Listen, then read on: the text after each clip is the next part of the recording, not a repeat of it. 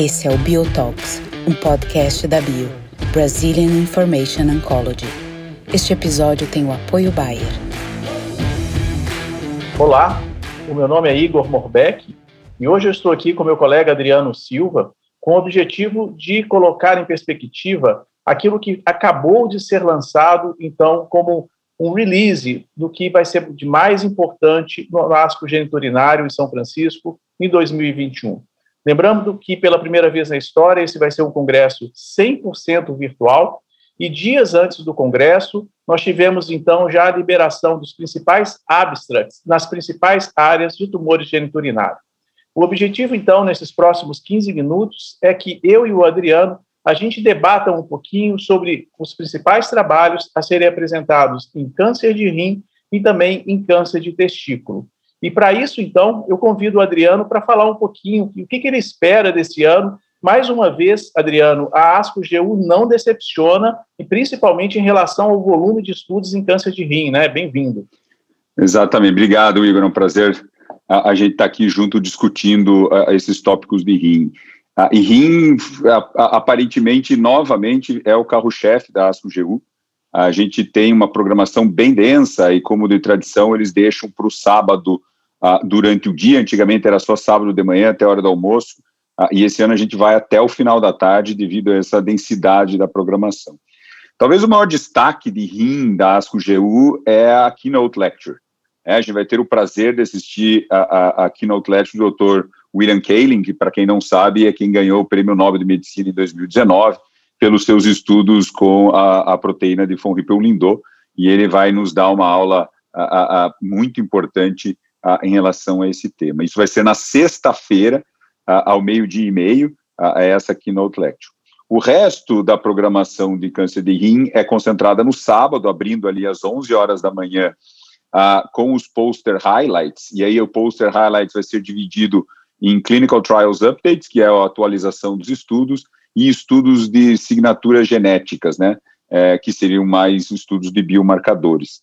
Ali ao meio-dia a gente tem uma sessão de Bench to Bedside, que é mais uma discussão a, a, a de, de, de, estudos translacionais, os Best Journals, que é uma apresentação principalmente da, da, da oncologia clínica, dos cirurgiões e da patologia, e depois, às três horas da tarde, são os EBITs orais, que são aí os quatro principais estudos de câncer de rim. E aí, no final da tarde, a gente vai ter um rapid session, que são cinco artigos ah, rapidamente discutidos ah, para finalizar todo o dia, né, Igor? Ah, o que, que você viu aí de, de, de, dos oral abstracts de mais importante para ressaltar para os colegas? É, então, realmente é um volume muito grande de informação, a gente vai ter que filtrar aquilo que é mais importante, né? E como a gente já está habituado a comparecer anualmente no, no ASCO-GU, a gente sabe que realmente a sessão oral, ela é a sessão que mais chama a atenção, né? Porque são aqueles estudos que são selecionados pelo nível de relevância e, eventualmente, mudança de prática, né, Adriano? Me chamou a atenção, Isso. primariamente, um estudo que é o estudo CLEAR, é um estudo de três braços, um estudo que compara o levantinib com o pembrolizumab, ou levantinib com everolimus, ou sunitinib, né? E, e, chama bastante atenção nesse estudo, que já tinha sido previamente reportado através de estudos fase 1 barra 2, uma eficácia realmente interessante da combinação levantinib e o pembrolizumab, né? Bom, nesse estudo agora de randomização 1 para 1 para 1 para esses braços, né? E eu chamo a atenção, então, ao braço de levantinib com pembrolizumab, que já na, no objetivo primário do estudo já mostra um ganho de sobrevida global significativo. A gente está falando de uma redução do risco de morte aí na ordem de 34%, Adriano, que, que é excelente para rim, né? Isso teve uma significância estatística em relação aos braços é, for, que não tiveram a imunoterapia, né? Isso para levantinib com com everolimus ou mesmo com sunitinib. A taxa de resposta também foi extremamente importante. 71% de resposta objetiva para rim, já numa primeira linha, impressionantemente. Esse é um regime que possivelmente ele venha se somar aos regimes já ativos em câncer de rim metastático. Lembrando que esses regimes, todos eles, incorporam a imunoterapia em combinação com uma droga inibidora da tirosina quinase. Né? Outro estudo que me chamou a atenção é o estudo de uma área relativamente órfã em câncer de rim, Adriano, que são os tumores não células claras, né? Esse estudo é um estudo do SWOG, o SWOG 1500, e que avalia exatamente o papel da sinalização MET para esses tumores papilíferos, né? Que a gente sabe que é uma via de sinalização extremamente importante para esse cenário.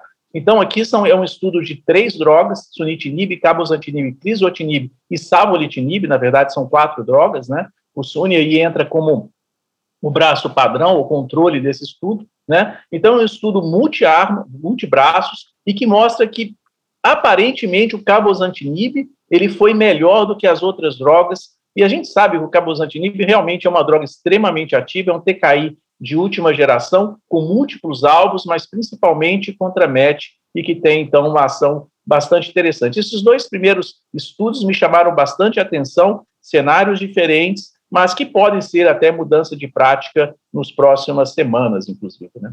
Concordo, eu acho que são mudanças de prática, é, talvez o, o, o, Clear como uma grande opção, né? É, é, eu acho que são números que impressionam essa combinação. Ah, e do câncer papilar, eu acho que talvez a gente tenha um winner, apesar de ser um número reduzido de pacientes, né? Só 40 e poucos pacientes em cada braço, mas a gente tem talvez uma droga aí melhor ah, do que o sunitinib. Os outros dois estudos da Oral que eu vi, Igor, ah, são estudos da droga anti-RIF2-alfa, né, o, o, MK6482, que agora tem nome, se chama Belzutifan, mais um nome aí para a gente é, é, decorar. O primeiro estudo é só uma atualização do estudo que já foi apresentado algumas vezes, o estudo fase 1 e 2 ah, do Belzutifan ah, em terceira ou mais linhas em pacientes com câncer de rim, ah, onde 55%, 55 pacientes foram tratados e a taxa de resposta global ah, foi 22%, 24%, sendo que o controle de doença foi muito grande, né, quase 80% de controle de doença, ah, uma sobrevida livre de progressão de 14 meses e meio para essa população e uma sobrevida ah, livre de progressão em um ano aí de 50%. Uma população de terceira e quarta linha solidifica aí como uma opção. E o último estudo ah, da, das apresentações orais é exatamente o estudo, o primeiro estudo a ser apresentado da combinação do belzutifan com alguma outra droga. Esse é um estudo que tem dois braços, uma é a combinação a, a, do belzutifan com pembrolizumab e outra a combinação com cabozantinib em primeira linha, e a corte 2 é a combinação com cabozantinib a, em segundas ou mais linhas, em pacientes politratados. A dose foi utilizada, a dose cheia de ambas as drogas, então isso talvez tenha alguma coisa a ver com o que a gente vai ver de toxicidade, ah, mas ah, uma taxa de resposta ah, perto de 22%, mas também com controle de doença de cerca de 90% para essa população. A toxicidade chama um pouquinho a atenção, bastante hipertensão, principalmente grau 1 e 2, mais hipertensão, anemia, dispneia, aumento de transaminase são as principais toxicidades. Eu ainda acho que está um pouco cedo da gente começar a comemorar as combinações uh, do anti-RIF2 alfa, mas a gente vai ter alguma coisa. Para ficar um pouco nessas, nessa droga, Igor, um, ah, eu, eu, vou só salientar que na ASCO-GU a gente tem os Trials in Progress, que não é uma sessão a ser discutida, mas são trials que estão acontecendo. Eu quero salientar dois estudos que nós temos aberto aqui no Brasil e que eu encorajo todos que estão ouvindo a colocar esses pacientes a, a, em câncer de rim. Um é exatamente o estudo do Belzutifan, do MK6482, que é um fase 3 que randomiza para essa droga contra everolimus em pacientes a, que receberam até três linhas de tratamento, tendo que ter recebido pelo menos um TKI uh, e um inibidor de checkpoint. E o outro estudo é o Contact 3, né, o Contact 3, que é um estudo que randomiza, então, pacientes que já receberam a imunoterapia a receber cabozantinib com ou sem atezolizumab em linhas posteriores. Então, são dois estudos que a gente tem aberto no Brasil, uh, desses todos que vão ser discutidos, uh, que foram apresentados na, na ASCO-GU hoje. Excelente, Adriano. É, eu acho espetacular pensar que está abrindo uma nova janela de oportunidade para pacientes com câncer renal metastático e exatamente a incorporação desses inibidores de RIP. Né? São estudos é, é, iniciais, a gente já teve dados iniciais na ASCO ano passado, aqui os dados estão um pouco mais amadurecidos, tem outras questões, eu acho que a toxicidade é fundamental, me chamou também a atenção um pouco de toxicidade pulmonar a mais, né, o paciente tiveram fadiga, tosse, isso realmente precisa ser melhor entendido com essa droga, né, e saber exatamente a melhor combinação desses, desse novo esquema com as drogas já padrão. Bom, e para finalizar essa discussão de câncer de rim, eu destaco uma sessão que é uma sessão bastante interessante, que são os posters highlights. Nessa sessão, os posters, os posters que tiveram maior destaque, eles são, então, apresentados na forma oral no Congresso, né? E eu chamo a atenção, então, para o Checkmate 9ER. Esse é um estudo que já havia previamente sido reportado, que combina, então, nivolumab com cabozantinib, portanto, uma nova opção de tratamento extremamente robusta para pacientes com câncer de rim metastático na primeira linha. Lembrando que esse estudo, já na análise primária, já tinha mostrado um ganho de sobrevida global. E essa análise, então, avalia um subgrupo muito importante em câncer de rim, que é o grupo que tem alguma variação ou histologia sarcomatoide associada. Nesse estudo, essa população foi bastante impressionante, com mais de 650 pacientes que tiveram alguma variação sarcomatoide dentro dessa casuística.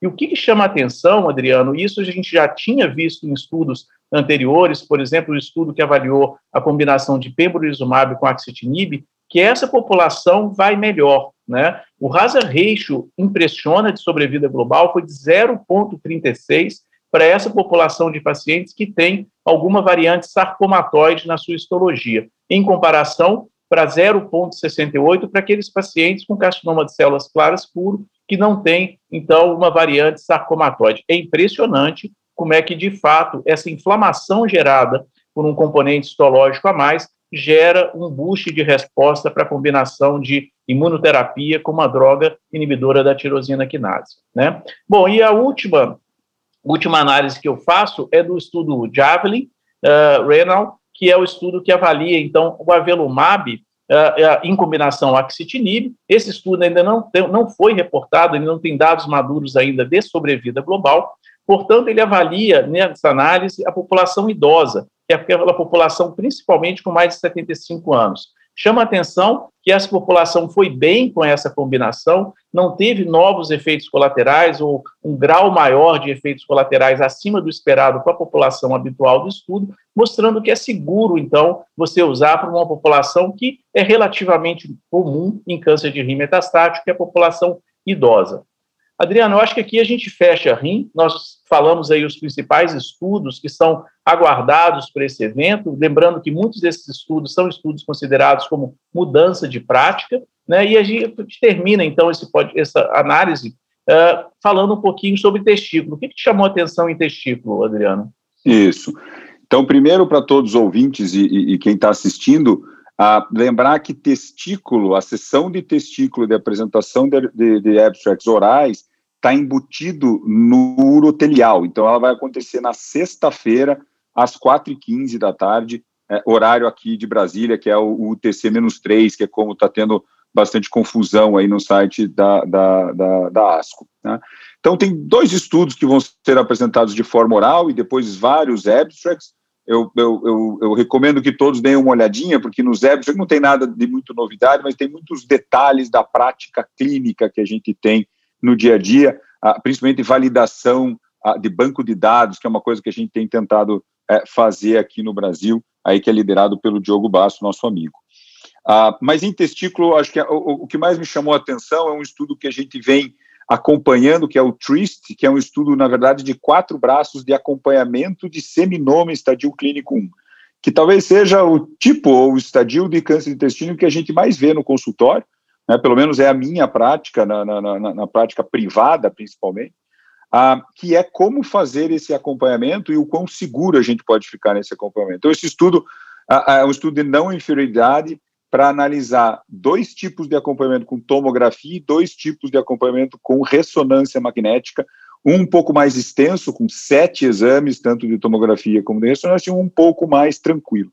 E talvez a melhor mensagem do estudo é que de 670 pacientes só tiveram 10 recaídas. Foi muito baixo o número de recaída, ah, e a conclusão do estudo é que indifere o método ou a frequência a, a desses exames. Claro que é um número muito baixo, eles acabam recomendando de ressonância pode ser feita. Eu tenho um pouco de dificuldade da aplicabilidade nisso no Brasil, porque eu acho que tem que fazer uma análise de custo-benefício aí a, a, nesse, nesse tipo de esquema. Então, para mim, eu continuo usando a tomografia. Não sei qual é a tua opinião. É, eu, eu, concordo, mas eu, eu, achei interessante essa análise também. Esses estudos de surveillance são sempre legais, né? A gente está falando de população de pacientes altamente curados, que tem uma sobrevida absolutamente normal, com uma população que não teve um câncer, mas que, por outro lado, é, muitas vezes padecem de complicações as mais variadas possíveis, sejam relacionadas ao tratamento, ou seja, por excesso de radiação por exames de imagem, né? E isso é sempre interessante. Me chamou a atenção o fato de você, possivelmente, a gente vai ver a, a, apresentação como um todo, né, Adriano, mas que depois de três anos, talvez você não precise mesmo fazer as imagens desse paciente, né? Então, grande maioria está curado. Então, eventualmente, né? Então, eventualmente, você, mesmo que não faça uma ressonância, mas que, que acompanhe de maneira é, com mais tempo e deixe o paciente mais livre, eventualmente, é, é, é algo que realmente é bastante interessante. A gente precisava de um estudo fase 3 como esse, para nos dar uma certa tranquilidade na hora de, de orientar né, o paciente e a família. É, eu acho que um outro estudo, Adriano, que, que me chama a atenção também nessa mesma linha é o estudo SEMS. O estudo SEMS é um estudo de fase 2 e este já avalia o papel da cirurgia no seminoma.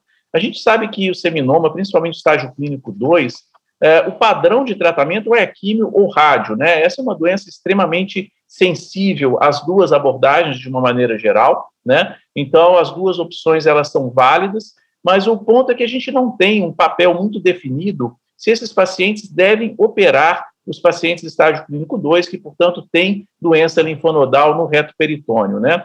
Essa é uma análise uh, de um simples braço, como falei, mas são várias instituições americanas envolvidas, e que mostra que, de fato, a, a dissecção uh, linfonodal do reto peritônio ela é viável. Esse estudo mostrou um resultado bastante interessante, muito parecido com aquilo que a gente já tem com tratamento sistêmico ou com radioterapia, de forma que uma sobrevida livre de recorrência na ordem de 87% a dois anos e uma sobrevida global de 100% é aquilo que é esperado, né?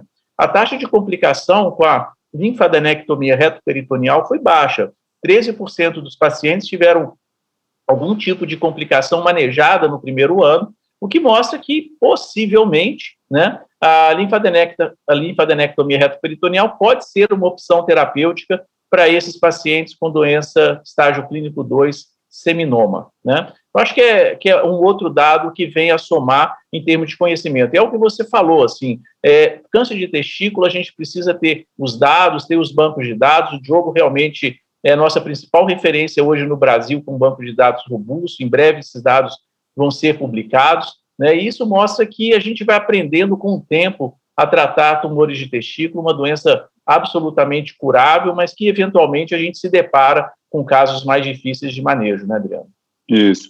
Ah, e tem um estudo bastante interessante, que vai ser um pôster, que fala um pouco sobre paternidade e fertilidade, que é um tema que a gente acaba ah, esquecendo de discutir com os pacientes, mas que é um tema de survivorship que a gente a, a, a, tem que abordar com esses pacientes. Eu acho que é importante ter esses estudos feitos, até para a gente poder discutir na prática né, com os nossos pacientes.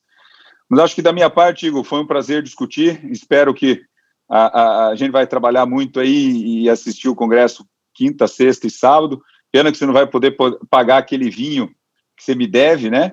Uh, mas, enfim, acho que na próxima a gente acaba tomando e comprando um vinho junto lá em São Francisco. Sem dúvida o nível do vinho do Adriano é muito alto, então eu tenho dificuldade de estar sempre pagando minha dívida aí com ele. Mas olha, eu acho que nós fizemos uma, uma pincelada daquilo que vai ser de mais relevante nesses dois tópicos. Eu convido a todos a ficarem ligados nos outros tópicos que serão apresentados na sequência, como câncer urinário, outros tumores, câncer de próstata principalmente. E eu acho que a gente vai ter, mesmo que virtualmente, um evento bastante rico. Muito obrigado a todos. Um abraço a todos. Abraço, Igor. Abraço. Olá, amigos. Eu sou Fernando Sabino, sou oncologista clínico de Brasília e hoje eu recebo meu amigo Andrei Soares, oncologista clínica do Hospital Israelita Albert Einstein do Centro Paulista de Oncologia, Oncoclínicas, para a gente é, dar um breve spoiler uh, dos abstracts que saíram agora há pouco do ASCO Geniturinário 2021, uh, do módulo de tumores uroteliais. Bom, uh, vou começar falando um pouquinho, Andrei, se você me permitir, uh, do que a gente tem aí de dados em relação à neoadjuvância. Né? Então, é, baseado numa última tendência é, em tentar melhorar os resultados da neoadjuvância, principalmente em pacientes que talvez não sejam elegíveis à platina, a gente tem visto nos últimos anos uma tendência a se associar imunoterapia com quimioterapia nesse cenário, até imunoterapia isolada. Então, nesse cenário, é, tem dois hábitos bem interessantes, é, são dois braços, estudos fazem dois braços únicos, é, os dois combinaram quimioterapia baseada em platina uh, com agente anti-PDL1, um. Estudo combinou uh, o durvalumab, né, e o outro estudo combinou o pembrolizumab, uh, e os dois estudos têm um endpoint parecido, que é taxa uh, de remissão patológica, né, no que se inclui resposta patológica completa ou um downstage, que a gente chama, que é a resposta patológica menor do que T2. Né. Uh, os dois trabalhos tinham aí a maioria dos pacientes T2, um pouco de pacientes T3, uma minoria T4, né, e o que esses trabalhos basicamente mostraram para a gente era uma taxa de remissão é, patológica na casa de 56% a 60%, e uma taxa de resposta completa da ordem de 36% a 38%, com ah, efeitos adversos aí aceitáveis. Então, lembrando que eram pacientes elegíveis à platina, recebendo esquemas de quimioterapia com cisplatina associado à imunoterapia anti-PDL1. E, Andrei, o que você achou desses resultados? Alguma coisa a comentar? Então, Sabino, eu achei, acho que essas combinações são super interessantes, é, mas trazendo para diversos outros estudos que a gente já tinha, como monoterapia com imunoterapia, é, ou eventualmente combinações de imunoterapia com imunoterapia, é, um pouquinho abaixo do que eu esperaria, né? O próprio estudo Peer One, claro que a gente vai ter que ver depois os detalhes das, dos pacientes nos dois estudos mesmo, mas Usando mesmo pembrolizumab, a taxa de resposta no estudo PIRAN foi acima de 40%, né? Assim como a combinação no Nabucco de nivolumab e pilimumab. Então, é, para mim ficou faltando um gostinho de algo mais, para me entender nos, nos, pacientes exatamente, ver a apresentação e depois o estudo para ver o porquê disso. Exato, exato. E, André, o que você separou para a gente da, no cenário adjuvante? Bom, continuando aí, obrigado, Sabino, é sempre um prazer estar aqui com você e com todo mundo. Eu separei aqui basicamente dois estudos que eu acho extremamente importantes. Um deles eu diria que talvez o estudo, um dos né, mais interessantes da, da ASCO-GU desse ano, porque é o estudo que está avaliando a adjuvância no cenário ainda pobre de novidades, né, no carcinoma urotelial. Então, é o estudo do, estudo, do, do, resultado do estudo de fase 3, Checkmate 274, que avaliou o papel do nivolumab versus placebo no cenário adjuvante. Um desenho muito parecido com o Invigor 010, né, em pacientes com doença localmente avançada, que poderiam fazer quimioterapia neoadjuvante, é, não necessariamente todos fizeram, não necessariamente todos fizeram com cisplatina, mas poderiam fazer quimioterapia neoadjuvante, receberiam depois nivolumab ou é, placebo. Primeiro grande ponto que a gente pode discutir aqui, que o endpoint primário é um endpoint que eu tenho ainda resistência em termos de adjuvância, que é o disease-free survival, né, sobrevida de doença, mas que foi um dos endpoints do estudo que foi atingido, é, foi de 21 meses versus 10 meses na população como um todo, sem um biomarcador específico, uma redução do risco de recidiva de 30%. E quando a gente passa para aquela população de PDL1 positivo, a gente teve uma, um aumento dessa magnitude de benefício, né, um risco de, de recidiva reduzido em 47%, então uma recidiva não atingida no grupo de nivolumab versus 10,8 meses nos outros pacientes.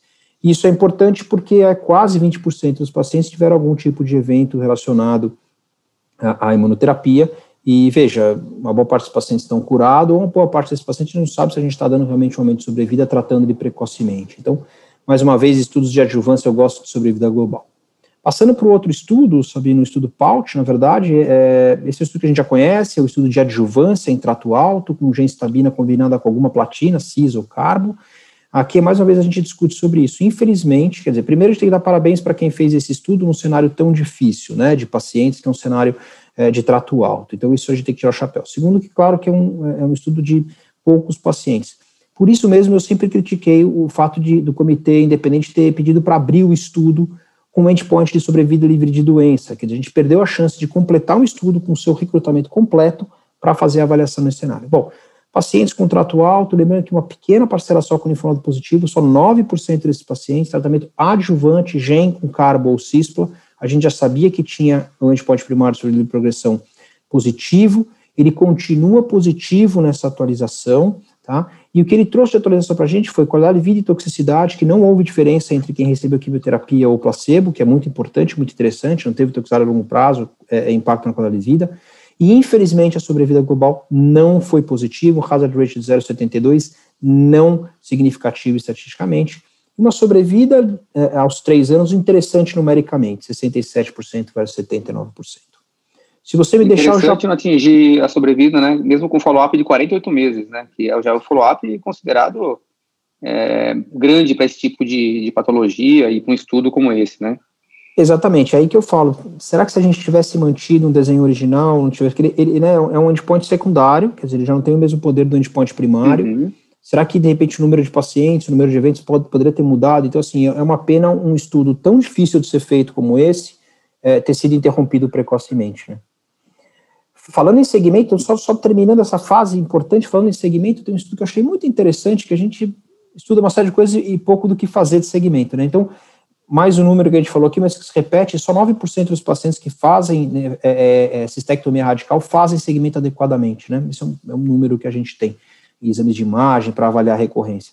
Esse foi um estudo que avaliou pouco mais de 3.800 pacientes em relação a pacientes que faziam ou não imagem, então eles separaram em pacientes sintomáticos ou assintomáticos na recidiva, né, então que era feito o diagnóstico eventualmente na, na, no exame de imagem ou no sintomático, e de maneira importante, para a gente só pontuar aqui que vale a pena olhar esse estudo, é que pacientes que fizeram o diagnóstico de maneira sintomática, então provavelmente perderam seu segmento, assim por diante, eles tiveram uma sobrevida, câncer específico, uma sobrevida livre progressão, uma sobrevida global menor do que os pacientes que faziam o seu diagnóstico é, não sintomáticos, muito possivelmente pela, pelas imagens de acompanhamento. Então, o que fica um pouco de ensinamento nisso é que, aparentemente, no carcinoma urotelial, isso pode ter como algumas coisas que a gente vai discutir lá para frente, quer dizer, são pacientes com prognóstico e comorbidades, então muitas vezes eles não conseguem ser tratados de maneira adequada, então você postergar um diagnóstico também é ruim.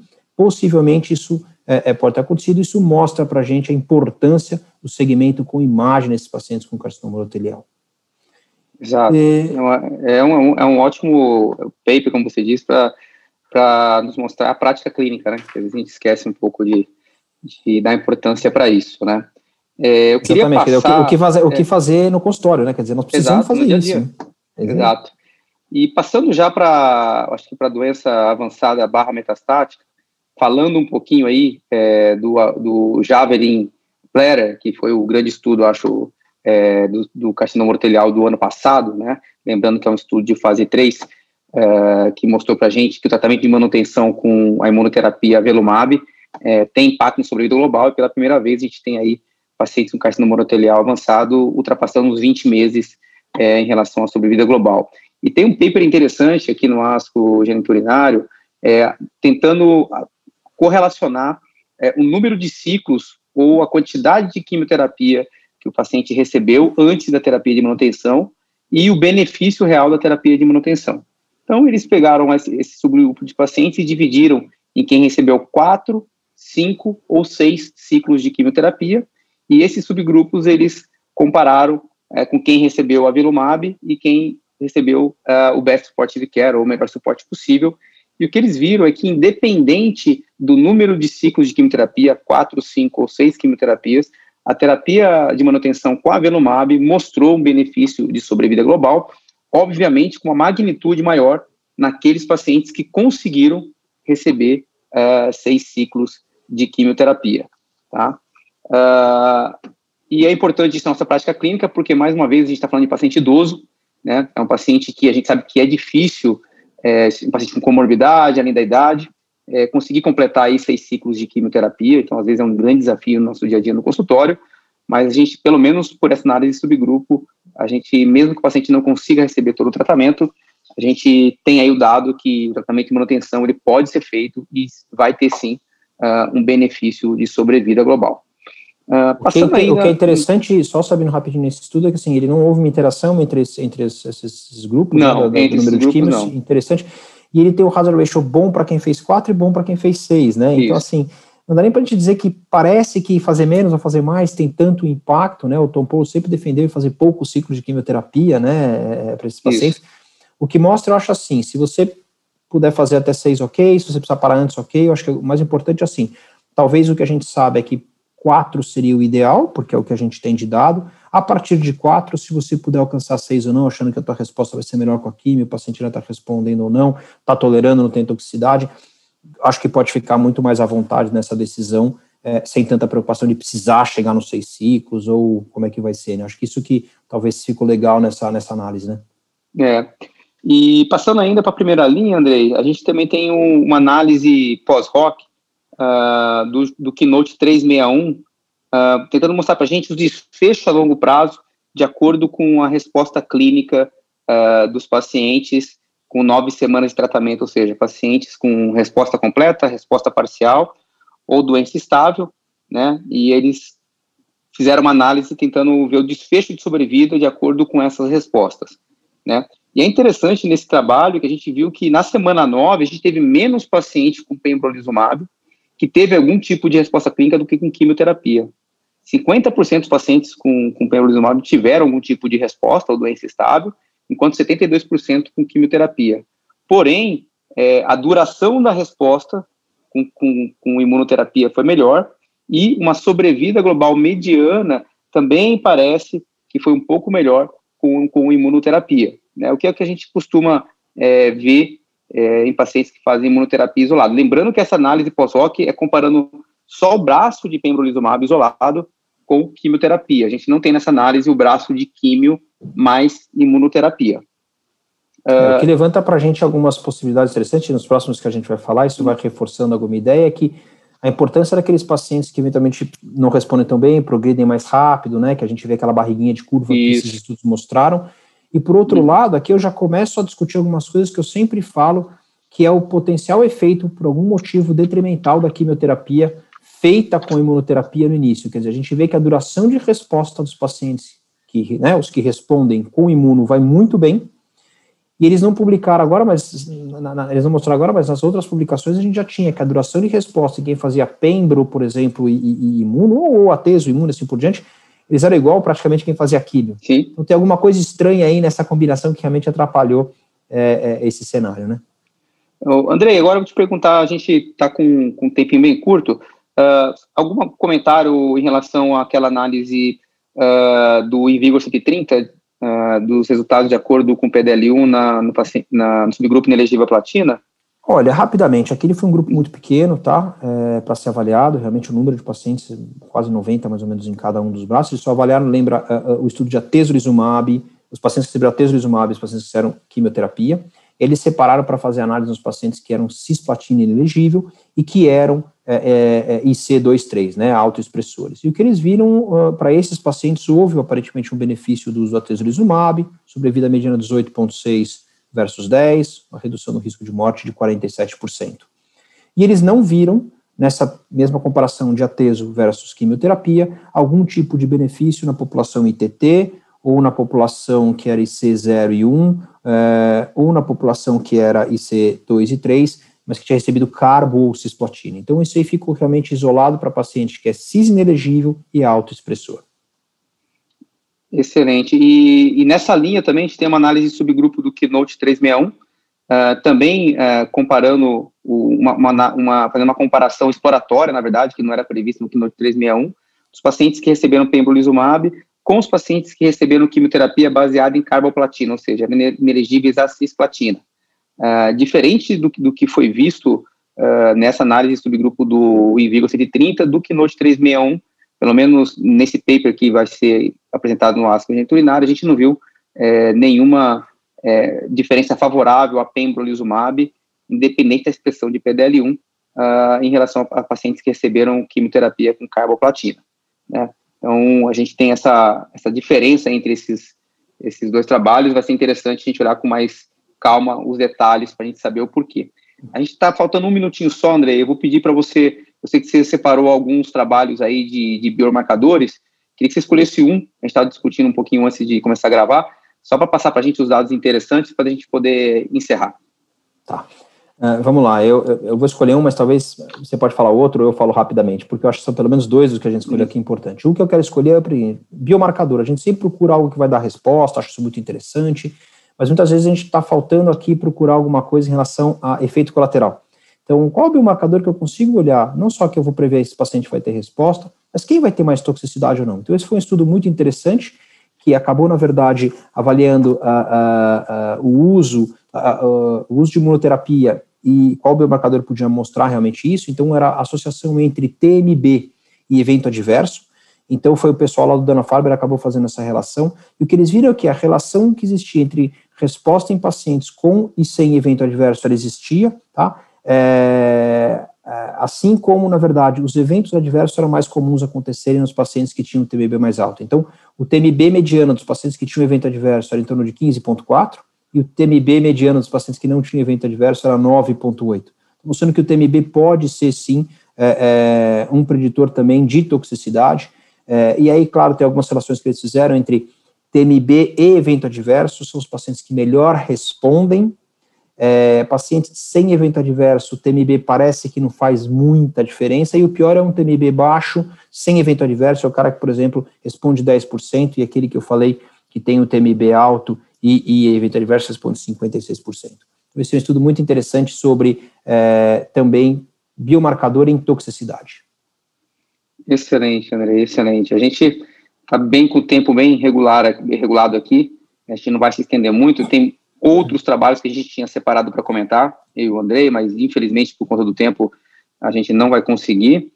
Uh, então a gente queria mais uma vez agradecer a todos aí, a audiência que está assistindo a, a, essas dicas, spoilers uh, dos principais abstracts uh, do módulo do, do carcinomas uroteliais, do simpósio do, de câncer geniturinário da Sociedade Americana de Oncologia. E antes de me despedir de vocês, eu queria deixar aqui o convite uh, no dia 27 de fevereiro, a partir de nove e meia da manhã, todo o time da Bio, juntamente com vários convidados nacionais, formadores de opiniões, de opinião e também convidados internacionais. Nós vamos estar juntos discutindo que o que teve de melhor uh, no asco geniturinário, também dividido por módulos, carcinoma urotelial, é, câncer de próstata, câncer de rim, tá? e vamos tentar passar esses resultados uh, do simpósio do, do asco geniturinário para a nossa prática clínica diária com esse time da Bio e também esse time de especialistas convidados que quem nos acompanha nas redes sociais é, vai poder conhecer em detalhes quem são os convidados. Andrei, obrigado mais uma vez. Queria deixar um recado aí para nossa audiência. Fique à vontade e eu me despeço agradecendo a todos e a você, Andrei. Eu que agradeço, Sabino, lembrar que a gente vai fazer também highlights durante o Asco GU. Então fica ligado que a gente, quem não puder, tiver no consultório, não tiver inscrito, vai poder aproveitar os highlights durante a Asco GU que nós vamos fazer dos estudos e não deixar de acompanhar no dia 27. Obrigado. Tchau, tchau, pessoal. Obrigado. Olá, eu sou André Sassi e com o meu amigo André Fai, os dois Andrés, vão falar sobre câncer de próstata. O que, que a gente espera de assistir nessa ASCO-GU, nesse evento é, relacionado a câncer de próstata. É, André, é, que bom que você está aqui comigo e eu queria que você já falasse as suas primeiras impressões sobre esse evento, o que, que chamou a atenção. Sei que a gente está muito em cima da hora e a gente precisa assistir o congresso para ver, mas quais são as suas expectativas especificamente em câncer de próstata? Sassi, um prazer estar aqui contigo. Eh, eu vou direto ao ponto. Eu acho que esse é um congresso onde a gente acaba tendo muitas novidades em relação à doença, tanto doença localizada quanto doença eh, avançada.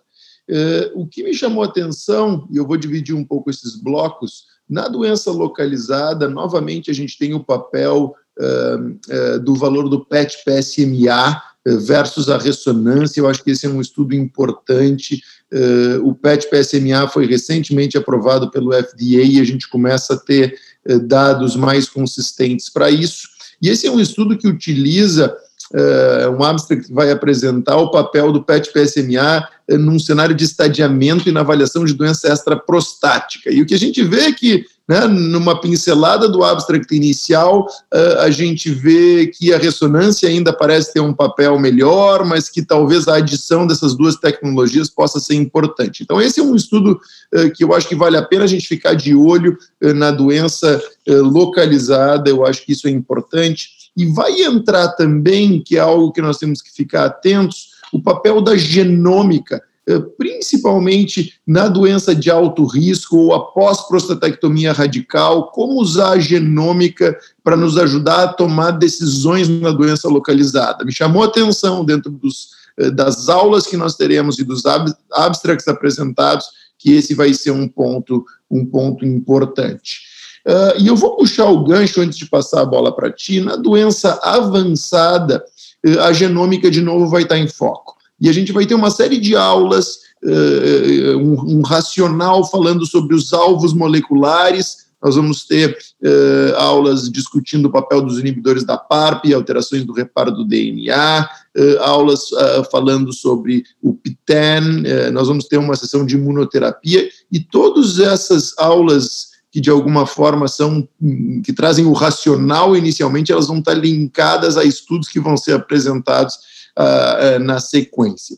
E aqui, como a gente falou em PET PSMA, eu quero uh, destacar esse estudo na doença avançada, que vai trazer uma atualização do estudo de lutécio com PSMA versus cabaz e taxel. Estudo de fase 2 que foi recentemente apresentado e que mostrou dados bastante animadores em relação ao uso de lutécio com PSMA após falha a docetaxel. Uh, e a primeira impressão é que, de fato, uh, a terapia com lutécio PSMA vai ser algo promissor no tratamento da doença resistente à castração, na doença metastática resistente à castração, uh, com dados tanto em taxa de resposta quanto sobre vida livre de progressão que parecem bem animadores numa primeira, numa primeira vista.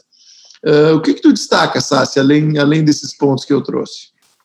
Olha, Fai, eu acho, uh, primeiro a questão do estadiamento local com ressonância ou, ou PET-PCMA, para mim me chamou a atenção um pouco do que você falou, mas lógico, eu quero assistir o, uh, os dados sendo apresentados, porque no abstract me pareceu que eles são iguais. Então, assim, é, tendo uma igualdade, a tecnologia que a tecnologia que a gente já utiliza hoje, que é mais barata, acaba tendo vantagem. Talvez a única vantagem que eu vejo para o PET-PCMA seja estadiamento à distância, mas isso não vi sendo apresentado. Então, é, é, chama atenção e a gente precisa realmente assistir e depois detalhar esses resultados. É, ainda da doença localizada, achei um estudo interessante também, quero assistir essa, essa discussão e esses resultados, da radioterapia de resgate é, na recidiva bioquímica.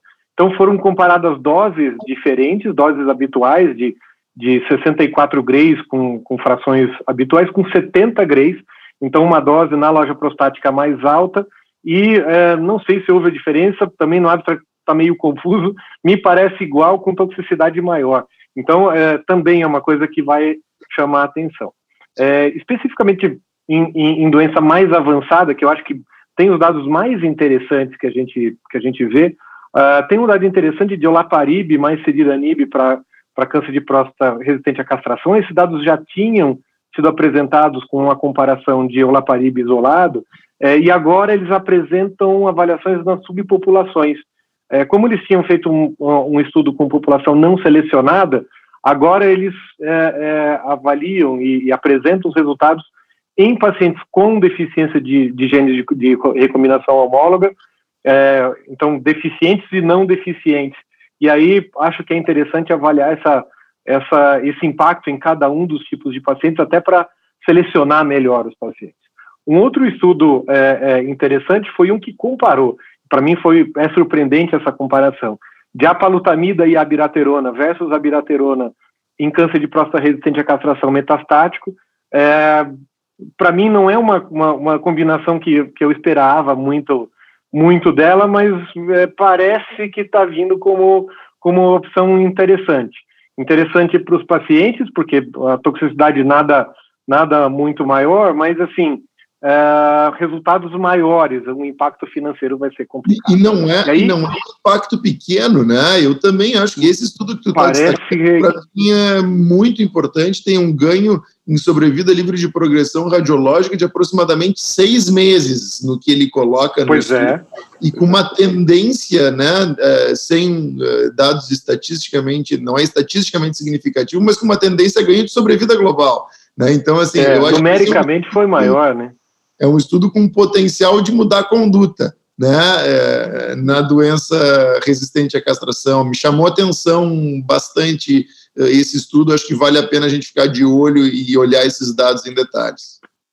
Fai, agora o, o, um que eu acho que tem, tem tudo para ser, pelo menos em câncer de próstata, a grande atração é, vai ser o resultado final do estudo de fase 2, randomizado, comparando Radium 223 mais Enza versus enzalutamida sozinha em câncer de próstata resistente à castração metastático.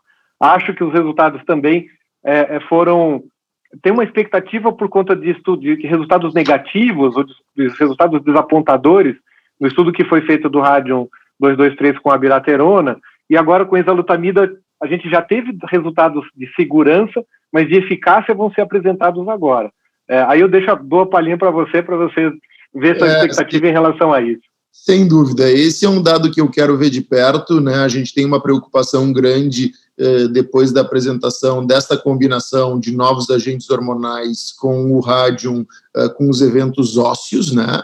Eh, então, eu acho que a gente tem que olhar em detalhes como é que eles fizeram eh, até a proteção óssea nesse estudo, como é que esses pacientes, esses pacientes receberam alguma medicação adicional, que são informações que não estão bem claras ainda no abstract, que eu acho que a gente tem que ter mais informação eh, para colocar em perspectiva eh, desse estudo. Mas, de fato, é uma, é uma opção Uh, bastante interessante, considerando que muitos desses pacientes não têm só doença óssea, também tem doença linfonodal, e aonde essa combinação tem um racional bastante atrativo na perspectiva de tratamento. Então, acho que é, é outro estudo importante a ser apresentado. O, o, que eu queria destacar também é, é algo que a gente busca sempre como oncologistas e com, e com o desenvolvimento, com o número de drogas que está aumentando cada vez mais, que é o papel de biomarcadores.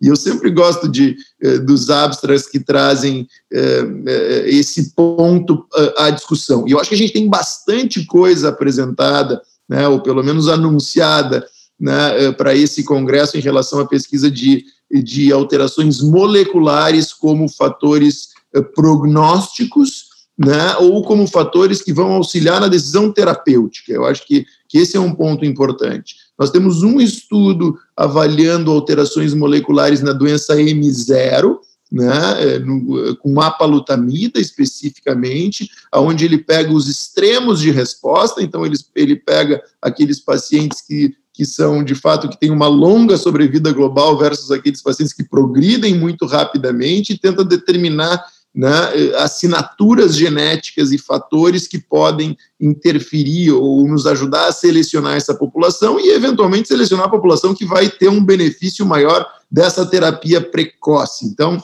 eh, eu acho que a gente eh, selecionar melhor essa população e entender melhor esses biomarcadores eh, é algo, é algo bastante positivo.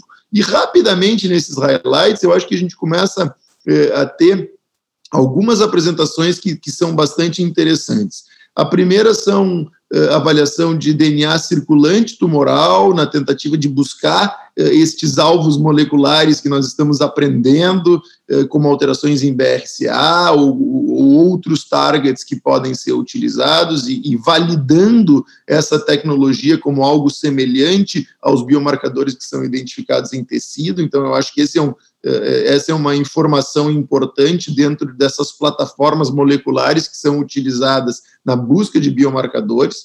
Eh, outro estudo que eu, que eu gostaria de destacar eh, é uma subanálise do Profound, que vai fazer uma análise de cada gene. Né? Nós tivemos a aprovação para coorte A, né, em genes específicos, mas não para todos os genes de reparo do DNA. Então, é, nesse, abstract, é, nesse abstract, a gente já vê que, de fato, parece que as alterações em BRCA são as mais importantes, que já era a nossa suspeita, mas vai ser importante a gente olhar mais a fundo o papel de cada gene, apesar de, apesar de nós termos N's pequenos, né, um número de pacientes pequenos em cada um dos braços, mas eu acho que aqui a gente vai ter ideias de fato de quais são os genes que eh, talvez vão ter benefício com essa terapia, com os inibidores da PARP. Então, esse é um E faz, acho que, acho que esse estudo é bem interessante, porque, inclusive, a, a discussão até de aprovação e de registro é, é, da, da, droga em bula no Brasil teve uma discussão longa a respeito disso. Então, assim, a análise que eles chamam gene by gene, né? É, olhando um por um todos os genes, a resposta que teve, acho que isso é bem interessante. E apesar do N pequeno realmente, pelo menos dá um insight sobre o que a gente pode usar na nossa prática clínica ou não. É, apesar do registro, apesar das, da, das questões regulatórias em bula, eu acho que isso é acaba sendo traz um reforço muito grande é, assim da importância. Pai, a, ainda assim, eu vou falar e vou deixar depois você para encerrar com suas com seus é, é, aspectos finais, mas uh, eu acho que assim a gente tem o que a gente sempre espera de toda de toda a ASCO-GU, que é as análises finais de estudos como Titan, do Aramis, então a gente vai ter análises atualizadas e finais para a gente, enfim, é, é, quantificar os benefícios já observados, observados anteriormente. Uh, eu acho que assim tem também estudos das cortes de imunoterapia de, de, de pembrolizumab e nivolumab junto com docetaxel para pacientes com câncer de próstata metastático resistente à castração. Também é interessante, apesar de não serem estudos randomizados e apesar de não mudarem a nossa conduta, eu acho que também já dá um insight para para a gente pensar o, o, papel da imunoterapia de fato em pacientes com câncer de próstata. Um que eu achei interessante e que, é, apesar de estar só na discussão de pôster, traz, a, traz um pouco a, alguma atualidade para esses resultados, é, é, um estudo que avaliou o risco de Covid em pacientes com câncer de próstata em ADT. Então, é, é, a gente ouve é, que aumenta, que, que o risco é maior por ser idoso, e aí depois que em ADT que o risco eventualmente de complicações seria menor. Acho que, é, que esse, que esse é, especificamente esse abstract é interessante e essa apresentação vai ser, vai ser legal de assistir. Eu acho que, é, concordando com você, eu acho que esse, essa, essa ASCO-GU vai ser especificamente pensada para a gente começar a selecionar melhor os pacientes, a gente entender é, aspectos individuais, genômicos e perfis individuais para a gente deixar de colocar todo mundo na mesma cesta e às vezes começar já a pensar na individualização. O que, que você acha? Sem dúvida, Sassi, e, e, e, eu quero voltar a esse estudo do Covid, porque eu acho que né, é importante a gente contextualizar, a gente está vivendo é, nessa era onde todos os dias surge algo mágico que eventualmente pode mudar essa história natural, e a gente escutou muito que a terapia de deprivação androgênica poderia ser algo protetor né, em homens com câncer de próstata para não desenvolver Covid, e esse estudo é negativo nesse sentido, né? Então é importante a gente também ver ciência séria mostrando que, né, é que isso é importante para que a gente evolui e para que a gente vá na direção correta. E eu vou, eh, talvez o último estudo que eu queira destacar, eu acho que a gente alinhou bem aqui, nós vamos ter vários eu acho que é, talvez se eu tiver que destacar algo, eu acho que tu trouxe bem esses estudos de imunoterapia. A primeira vez que a gente está vendo esses estudos de combinação sendo apresentados e é uma perspectiva. Existem vários estudos abertos, inclusive no Brasil, com essas estratégias. Então, a gente avaliar isso de uma forma comparativa vai ser importante, até numa perspectiva do que a gente pode oferecer para o nosso paciente mas a genômica está tendo um espaço bastante importante com todas essas terapias-alvo. Nós temos também eh, as terapias eh, bloqueando PTEN, a perda de PTEN, e como eventualmente a gente identificar essas alterações moleculares. Então, acho que a genômica vai ter um papel importante.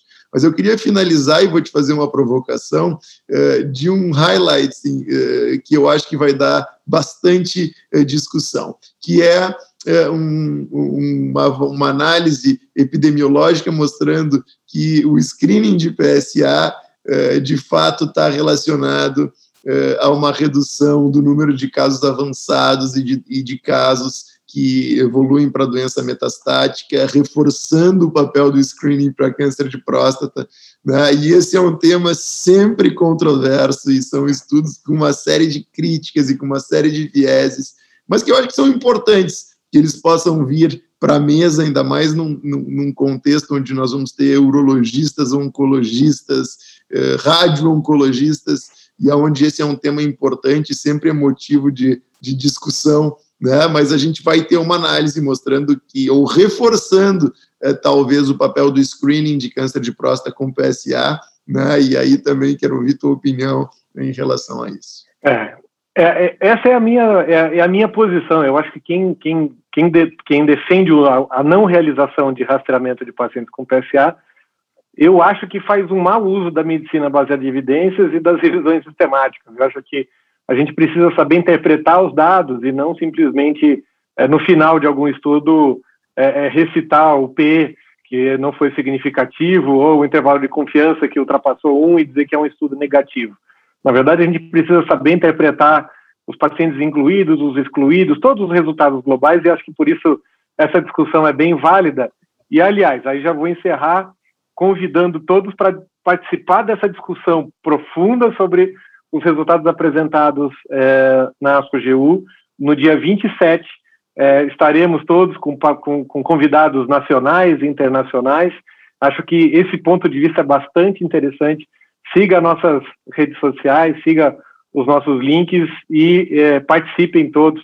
Vai ser o Masco é, GU sensacional.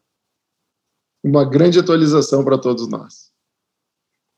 Valeu. Um abraço, até lá.